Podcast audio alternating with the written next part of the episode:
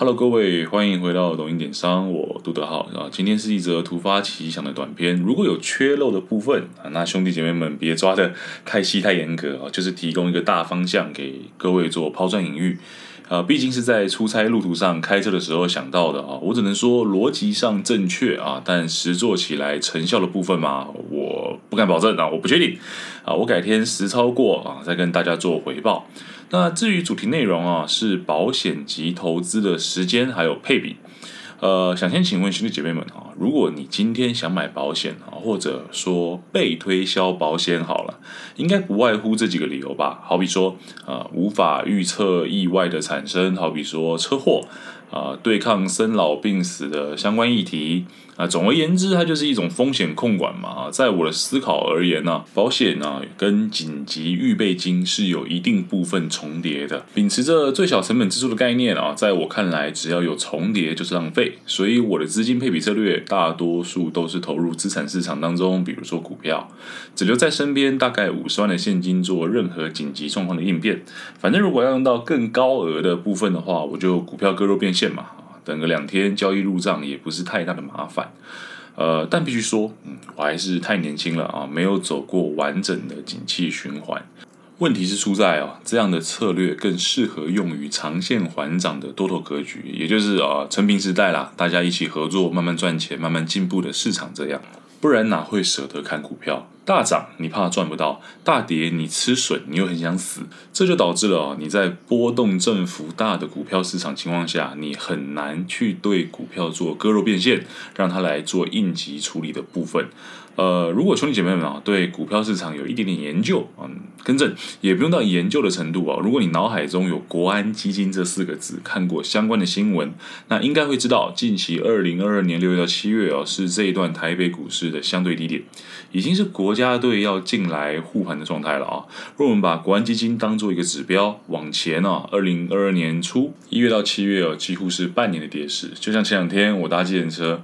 哇，那个司机不止不看路，还这边开着自己的股票也在这边看。我看他的这个库存啊，是一片绿，臭韭菜这个样子。那居然跌了这么深，以半年计而言呢，是波动非常大的一年。那应该就回到最最最基本的八字真言：逢低买进，涨高卖出，而且是跌的越深就该买的越多。好了，呃，那为什么要先来一段投资概念呢？因为当你想要买的越多时，到底怎么样可以买到最多呢？除了自己平常的储蓄哦，或者开大力度去借信贷以外，其实还有一支可以拿来杀的猪工，一支一支一支可以拿来杀的猪工，就是紧急预备金。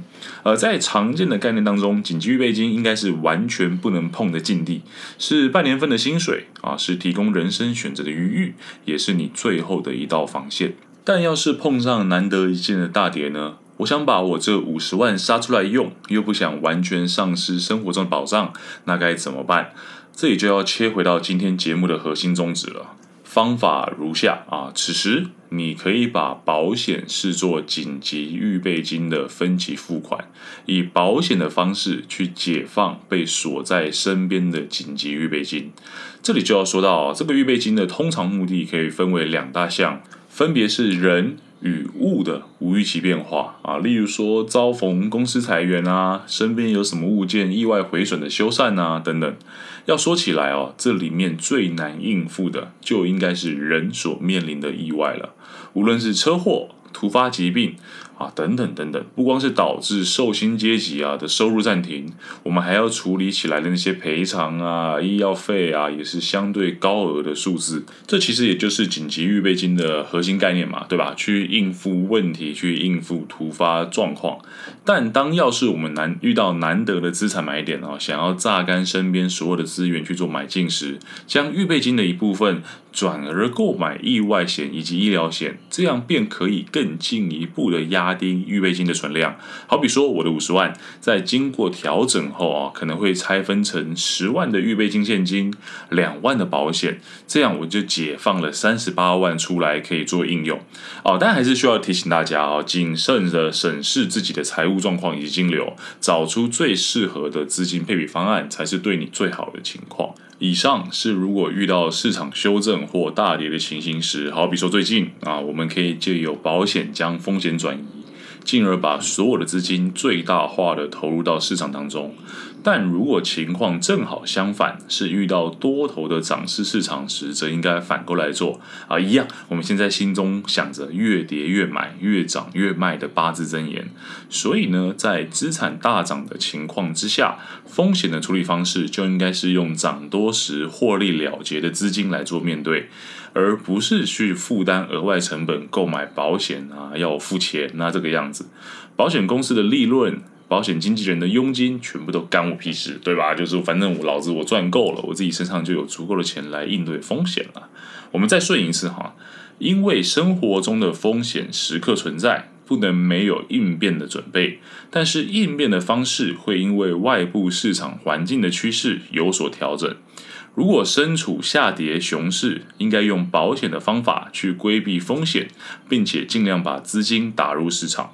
如果身处上涨牛市，啊，则应该把多数的保单砍掉，要应付风险，用自己手上已经上涨的资产的获利来做准备即可，这样还可以省下保险的这种手续成本、佣金成本。如果这次的逻辑节目内容还算通顺哦，各位兄弟姐妹们可以理解。那我觉得这个短片还有一个可以讨论的面向，是一件商品的销售啊，真的是有无穷的这个方法。无论是呃诉诸恐惧、焦虑、快乐啊，或是问题的解决，只要能卖出商品，你就是个好 sales。如果别人跟我说我需要规避风险，做人生应对。就我个人而言，我可能一辈子都不会打到想要买保险的那个点。但是要说可以作为一种资产配置工具，诶，那我就更有听进去的动力哦，不会左耳进右耳出，也会起心动念想要去了解相关的产品啊等等。这么说起来，我好像也算是自己说服了自己这个样子啊。那今天内容就全部结束啦，希望可以帮到各位。这里是抖音点商，我们下期见，拜。